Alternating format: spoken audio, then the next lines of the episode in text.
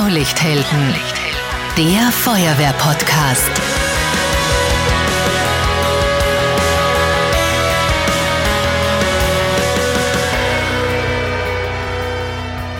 Diese Folge wird präsentiert von Eurosignal. Voller Einsatz für Ihren Einsatz. Servus, hallo und herzlich willkommen hier beim Feuerwehr-Podcast Blaulichthelden. Ich bin Marcel Kilic, schön, dass ihr dabei seid. Bei der Feuerwehr erleben wir viele Routineeinsätze. Oft wissen wir schon bei der Alarmierung, was uns in etwa erwarten wird. Und dann gibt es Alarmierungen wie jene vom 9. Mai 2022 im Bezirk Mödling. Die Stimme aus dem Pager, die sagt, technischer Einsatz für die Feuerwehr Münchendorf, Zug entgleist. An diesem Montagabend sind rund 70 Personen an Bord in einem Zug der Raberbahn auf der Pottendorfer Linie unterwegs im Eisenbahnnetz der ÖBB. Von sechs Waggons kippen zwei die Böschung hinunter und diese markanten gelb-grünen Garnituren, die liegen im Acker. Auch der Triebwagen ist umgekippt. Heute sprechen wir über dieses Zugunglück und wir sprechen auch über die Notfallabläufe bei den ÖBB, unabhängig von diesem speziellen Einsatz. Darüber wird uns in der zweiten Hälfte dieser Folge Florian Pfeffer berichten, Leiter Sicherheit und Notfallmanagement bei der ÖBB Infrastruktur AG. Zu Beginn ist aber Hauptbrandinspektor Bernhard Feichtinger bei mir zu Gast. Er ist der Kommandant der Freiwilligen Feuerwehr Münchendorf und er war Einsatzleiter bei diesem Unfall. Bernhard, vielen Dank, dass du da bist. Bitte. Bernhard, wie hast du den Beginn des Einsatzes erlebt? Wo warst du, wie das alarmiert worden ist? Also ich war am, am Feld und habe drei Kameraden besucht, die dort einen Hochstand reparieren wollten. Und dann hat einer einen Anruf gekriegt von einem Kollegen, der das live gesehen hat, den Unfall, hat gesagt, ah, kommt schnell ins Feuerwehrhaus, es ist ein Zug entgleist. Mhm. Zuerst habe ich mir gedacht, na, das ist vielleicht ein, ein, ein Scherz. Und das hat sich aber dann nicht leider nicht als Scherz herausgestellt. Wir sind dann ins Feuerwehrhaus und dann hat der Einsatz begonnen. Und so beginnt's. Der David von der Freiwilligen Feuerwehr Trabach, der möchte gern wissen, konnte man da schon abschätzen, was euch am Einsatzort erwartet? Nein, habe ich nicht abschätzen können. Ich habe es nicht abschätzen können, aber ich habe mir gedacht, naja, wenn was am Zug ist, dann ist es meistens heftig. Und der T3 ist, ist heftig, ja. Das glaube ich gern. T3 ist in Niederösterreich ja nicht umsonst die höchste technische Alarmstufe im Feuerwehrbereich. Wie viele Feuerwehren waren denn eigentlich alarmiert? Wie viele Einsatzkräfte waren vor Ort? Äh, es waren drei, drei Feuerwehren sind alarmiert worden. Wir haben Münchendorf Achau, wird, also Achau wird immer mit alarmiert. Und ich habe dann auch Guntramsdorf noch alarmiert, weil ich gewusst habe, dass die eine gute Einsatzleitstelle haben. Und das war es einmal dabei. Der Alex von der Freiwilligen Feuerwehr Immendorf, der würde gerne wissen, wie hast du die Lage beim Eintreffen am Einsatzort erlebt? Wie waren die ersten Minuten für dich? Also, wie wir hingekommen sind, habe ich gesehen, äh, ein Zug auf der Seite liegen. Einer war so rechts auf dem Gleisbett sozusagen und vier Garnituren sind oben. Die waren zwar entgleist, aber sind stehend oben gewesen. Bin dann erkunden gegangen und der Armin, mein Stellvertreter, hat gleich die Einweisung gemacht von den ankommenden Fahrzeugen. Das hat eigentlich super funktioniert. Ich habe dann gesehen, dass der, der Lokführer eingeklemmt ist und der war aber noch ist aber ansprechbar und unter dem zweiten liegenden äh, Waggon habe ich aber auch eine Person gesehen, die war aber nicht mehr ansprechbar. Bevor wir über diese schweren Rettungen sprechen, wo waren denn all die Passagiere, die leicht oder nicht verletzt waren? Sind die oben in den Waggons geblieben, die auf den Gleisen stehen oder sind die selbst ausgestiegen? Die meisten Passagiere sind schon selbst ausgestiegen und sind dann auf dem angrenzenden Ocker gewesen und die Waggons, die, die weg vom Gleiskörper waren, die haben wir durchsucht und die, was oben waren, haben wir nicht durchsucht, weil da dürfen wir ja nicht zu wegen der Oberleitung, weil noch keine Erdung da war. Ja, die Oberleitung, die ist beim Unfall ja heruntergerissen worden. Wie seid ihr da in Abstimmung mit den ÖBB genau vorgegangen? Also ich habe niemand zum Zug zugelassen, weil ja, weil man das nicht kann, weil man nicht sicher sein kann, dass eine Restspannung drin ist. Mhm. Und ich habe mich dann mit dem ÖBB-Einsatzleiter koordiniert, habe gesagt, sagen wir sofort, wann das geerdend ist, das ist ganz wichtig für unsere Leute. Und sobald der mir die Meldung gegeben hat, dass das ist, habe ich dann äh, einen Trupp eingeschickt zum Durchsuchen von die, die Züge, die nach oben gestanden sind, haben wir nicht gewusst, ob da noch wer drinnen ist oder nicht. Das haben die dann gemacht und dann haben wir eigentlich gewusst, ja, es handelt sich eben um den Lokführer und um die Person, die unterm Zug ist. Erzähl uns auch noch mehr über die Erkundung der Waggons, die noch oben auf den Gleisen gestanden sind, weil das ist ja doch ein ganzes Stück weg von den Einsatzfahrzeugen. Wie habt ihr da genau erkundet und welche Gerätschaften waren da nötig? Die Gundramsdorfer haben das gemacht, weil die haben eine, eine akkubetriebene Spreizer und Scher und da braucht man praktisch keinen kein Schlauch und kein Fahrzeug nehmen und deswegen habe ich die aufgeschickt. Und da hast du uns vorher schon erzählt, diese Waggons waren leer, die sind da schon ausgestiegen. Wir haben sich vergewissert, dass wirklich niemand mehr in den, den Zügen oben ist. Mhm. Das heißt, ihr habt euch dann primär um die beiden Personen gekümmert, die praktisch eingeschlossen waren ähm, darunter eben auch der Triebwagenführer. Ja. Da fragt der Raphael von der Freiwilligen Feuerwehr Götzendorf an der Leiter, wie seid ihr da genau vorgegangen? Ist das vergleichbar mit einer Menschenrettung beim LKW? Braucht es auch da eine Leiter, irgendeinen Behelf, um da zur Kabine vorzudringen? Na, eigentlich nicht. Wir sind von hinten in den, in den, in den Triebwagen reingekommen und der ist auf der Seite gelegen. Durch das haben wir kein, kein keine Leiter braucht. Wir haben natürlich das Spineboard haben wir benutzt und wir haben die Scheiben haben wir aufschneiden müssen und ein paar Teile wegzwicken vom Zug, dass wir rausgekriegt haben. Und ja, das war's. Besonders gefordert waren auch die Kolleginnen und Kollegen vom Roten Kreuz und vom Samariterbund. In Summe waren fünf Hubschrauber da, Hubschrauber beim Feuerwehreinsatz ist jetzt keine Seltenheit, aber dass wirklich vier Christophorus Notarzt-Hubschrauber vom ÖAMCC anwesend sind und auch noch ein Polizeihubschrauber, das ist schon gewaltig. Hast du da mitbekommen, wie der Rettungsdienst genau vorgegangen ist? Bei so vielen Verletzten, da ist ja schon eine Art Triage, eine Priorisierung nötig, wer da zuerst behandelt wird. Wie konnte die Feuerwehr den Rettungsdienst da unterstützen? Ja, na, die Rettung hat eigentlich sie, wir haben sie den, den Platz koordiniert, wo sie eine Übernahme machen die haben das eigentlich sehr gut gemacht, finde ich.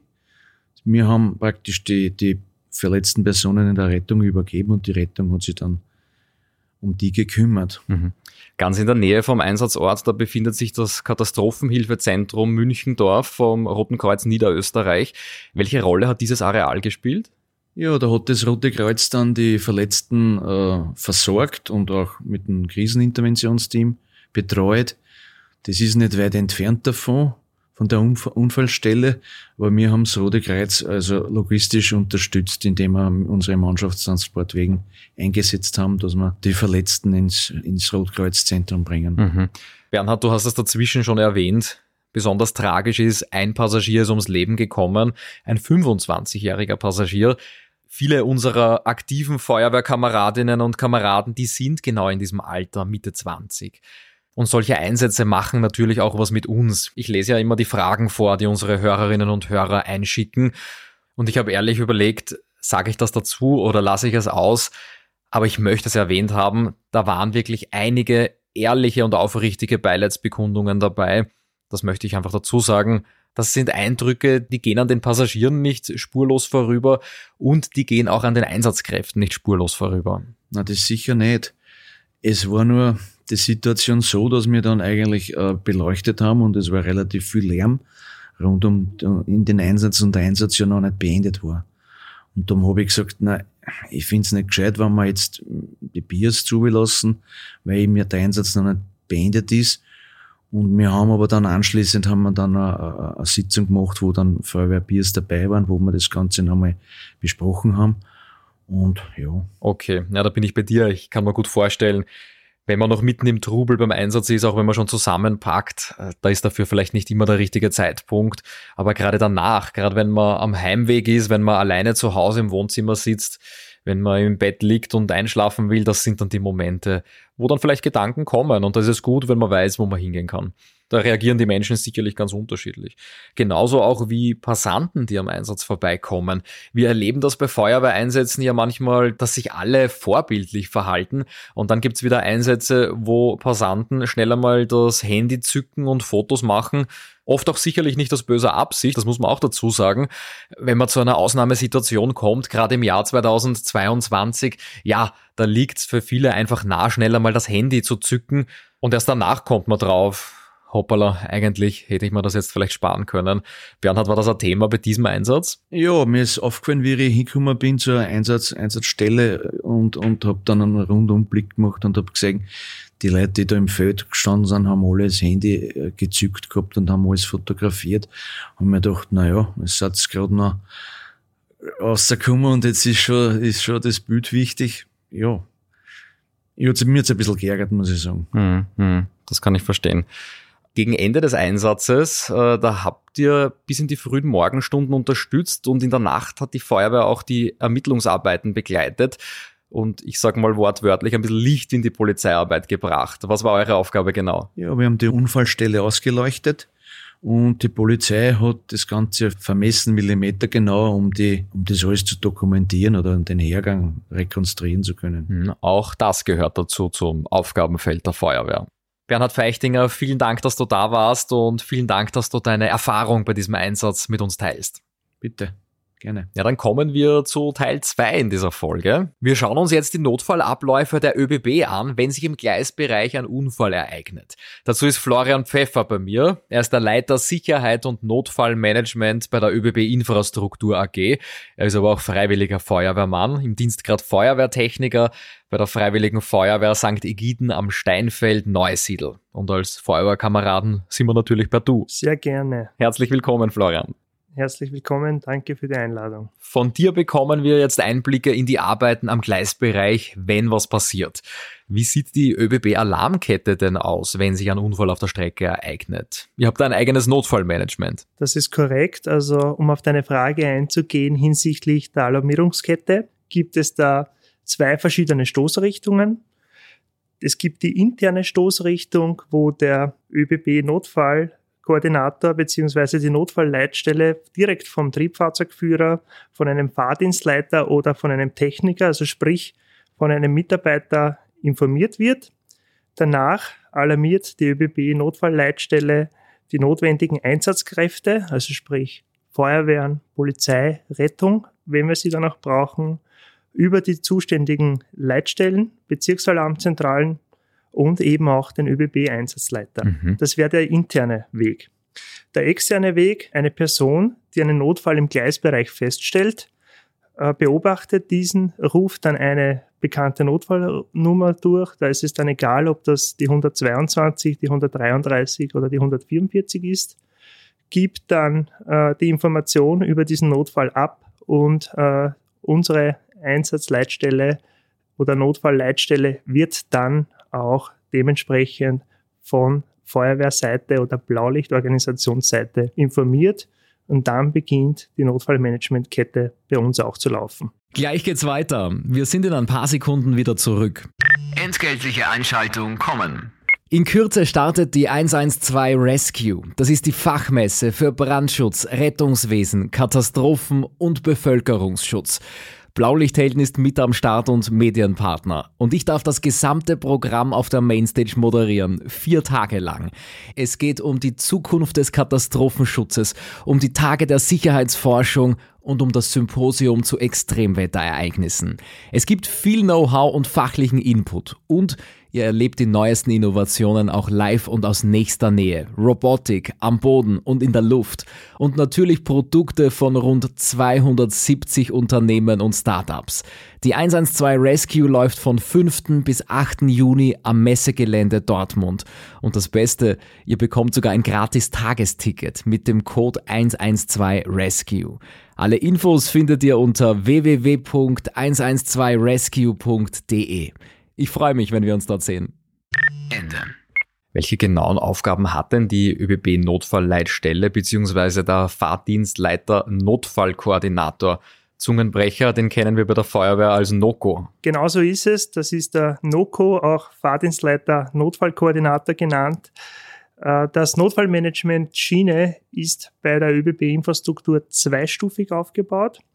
Der Fahrdienstleiter Notfallkoordinator oder wie wir ihn umgangssprachlich eben gerne auch NOCO nennen, ist für die erste Stufe zuständig, der koordiniert den überörtlichen Notfallbereich. Was heißt das?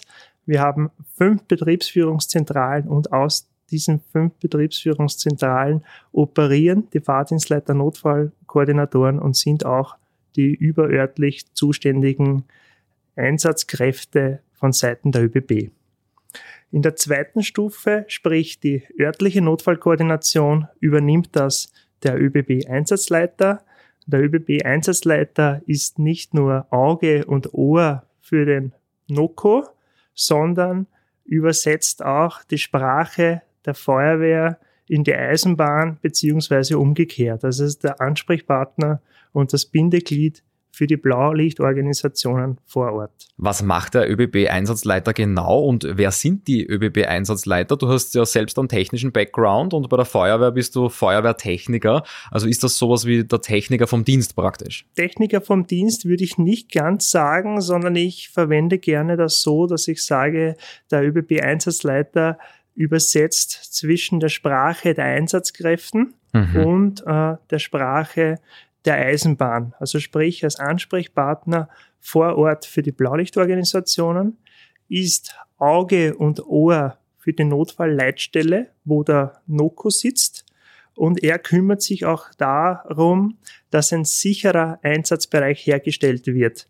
Sprich, äh, wenn die Oberleitung abgeschaltet werden muss, äh, kümmert er sich darum, mit Rücksprache unserer Energieleitstelle, führt die Erdung durch und gibt dann dem Einsatzleiter der Feuerwehr die Freigabe, dass sie das Gleis auch sicher betreten können. Also der ÖBB-Einsatzleiter ist auch unser erster Ansprechpartner vor Ort. Wie läuft die Zusammenarbeit in der Praxis dann zwischen ÖBB und den Blaulichtorganisationen im Einsatzfall genau ab? Also nachdem die ÖBB-Einsatzleitstelle über das Ereignis informiert wird, wird der ÖBB-Einsatzleiter alarmiert und fährt zur Unfallstelle nimmt bei der Unfallstelle mit den Einsatzkräften vor Ort dann auch schon Kontakt auf und äh, kümmert sich wieder um die eisenbahnbetrieblichen Belange beziehungsweise schafft die Rahmenbedingungen für die Einsatzkräfte, dass sie auch sicher das Gleis betreten können. Also sprich, stellt sicher, dass der Zugverkehr eingestellt ist, wenn das nicht vorher schon passiert ist, kümmert sich um das Abschalten der Oberleitung, erdet diese und unter Rücksprache mit dem Einsatzleiter der Feuerwehr gibt er dann die Freigabe zur Betretung der Gleisanlagen. Ganz wichtiges Thema. Das hat äh, der Bernhard Feichtinger vorher auch erzählt und du hast das jetzt wieder angesprochen. Die Oberleitung, die muss geerdet werden, bevor die Einsatzkräfte den Gleisbereich sicher betreten können. Wie wird die Strecke denn stromfrei? Was passiert da genau? Die ÖBB Notfallleitstelle beziehungsweise der für den Bereich zuständige Fahrdienstleiter kümmert sich darum, dass die Oberleitung stromfrei ist, nimmt dazu Rücksprache mit unseren Energieleitstellen auf. Die äh, kümmern sich darum, dass eben dann äh, Strom bzw. spannungslos ist. Und der Einsatzleiter seitens der ÖBB führt dann vor Ort die Erdung durch, um sicherzustellen, dass keine Restspannungen mehr in der Oberleitung sind er definiert dann auch den sicheren Einsatzbereich, also sprich, das ist dann der Bereich, wo sich äh, unsere Kräfte von den Feuerwehren dann auch tatsächlich und auch sicher bewegen können und auch dürfen. Gut, also jetzt können wir davon ausgehen, die Einsatzstelle ist stromfrei. Die Einsatzkräfte können den Einsatzort auch betreten und dort tätig sein. Wie werden die anderen Züge auf der betreffenden Strecke informiert, die da noch unterwegs sind? Macht das der ÖBB-Einsatzleiter oder macht das die Zentrale? Wer übernimmt diese Aufgabe? Diese Aufgabe übernimmt der für diesen Bereich zuständige Fahrdienstleiter, indem er äh, die Züge mittels Haltsignal, also man kann sich das ähnlich wie mit einer roten Ampel vorstellen, äh, verständigt. Wenn das nicht mehr möglich ist, dann kann er auch einen direkten Anruf absetzen und er kann aber auch einen Nothalt einleiten. Jetzt gibt es natürlich auch noch weitere Dinge, die wir als Einsatzkräfte im Gleisbereich beachten müssen. Was kannst du uns als Experte mitgeben? Was müsste ich als Feuerwehrmann beachten, wenn ich zu einem Einsatz im Gleisbereich gerufen werde? Was sind die wichtigsten Dinge für mich? Es sind sehr viele Dinge wichtig, aber ich glaube, die wichtigsten drei Dinge, die man da herausgreifen kann, ist, dass einem bewusst sein muss, dass der Zugverkehr nicht auf Sicht stattfindet. Das heißt, wir haben ja bei der Eisenbahn sehr, sehr lange Bremswege und das kann bei einem Railjet, der bis zu 230 kmh fahren kann, ein Bremsweg von zweieinhalb Kilometern mhm. sein. Zweiter Punkt, den wir auch schon angesprochen haben, es gibt auch Hochspannung. In der Oberleitung befinden sich 15.000 Volt äh, die verhältnismäßig eben viel auch anrichten können. Und durch die Beschädigung der Oberleitung kann sie am Zug liegen oder herunterhängen. Und äh, beide Situationen äh, sind entsprechend gefährlich und daher muss die Oberleitung eben auch abgeschaltet sein und auch geerdet, weil es kann immer noch eine Restspannung drin sein. Und die dritte Gefahr, die hat jetzt nicht zwingend viel mit der Eisenbahn per se zu tun. Das ist was, mit dem wir als Feuerwehrmitglieder und Mitgliederinnen immer wieder auch in Konfrontation sind, äh, sind die allgemeinen Gefahren wie ungesicherte Ladungen nach einem Unfall, Stolpergefahren, Quetschgefahren und äh, auch neben dem Gleisbereich gibt es äh, die eine oder andere Gefahr aufgrund vom unwegsamen Gelände. Mhm, mhm. Also die Klassiker natürlich, die uns bei jedem Einsatz betreffen, die vergisst man bald einmal, wenn man wirklich ähm, fokussiert auf eine gewisse Gefahr hinschaut. Aber gut, dass du das erwähnst, all das sind Dinge, die uns auch da treffen. Nicht nur als Einsatzkraft, auch wenn ich als Privatperson zu einem Einsatz komme, wenn irgendwas passiert. Eine Privatperson erkennt einen Notfall im Gleisbereich. Was muss ich tun, um Hilfe holen zu können? Ja, also wichtig ist mal Initiative zu ergreifen, um wirklich auch die Hilfe zu holen, indem man einen Notruf absetzt. Hier ist es nicht zwingend wichtig, ob der Notruf auf 122, 133 und 144 abgeht. Klassischen Fragen, was ist wo passiert? Und bei wo gibt es eine Besonderheit, dass entlang des gesamten Eisenbahnnetzes sind sogenannte Hektometertafeln. Mhm. Da stehen Nummern und diese Nummern geben einen Hinweis über den Streckenkilometer. Und das ist sehr hilfreich für die ÖBB-internen, aber auch für die externen Einsatzkräfte, um möglichst schnell äh, und zeitgerecht an den Unfallort zu kommen. Hm, also Hektometertafel heißt, die stehen im Abstand von 100 Meter. Und wenn ich zwischen zwei Tafeln stehe, dann sollte ich eigentlich maximal 50 Meter bis zur nächsten Tafel haben. Das ist korrekt. die Tafel kann auch ein Stein sein. Ah ja, also sprich nicht auf Sichthöhe, sondern die ist dann eher auf, auf Knöchelhöhe. Genau so ist es. Okay, gut zu wissen. Gut. Florian, wo finden wir Einsatzkräfte denn weitere Informationen über Einsätze im ÖBB-Gleisbereich? Was kannst du uns empfehlen? Ja, vertiefende Informationen beziehungsweise was wir, was wir auch gemeinsam mit dem Feuerwehren, mit dem Roten Kreuz und mit der Polizei erstellt haben, ist das Handbuch Einsatz im Gleisbereich.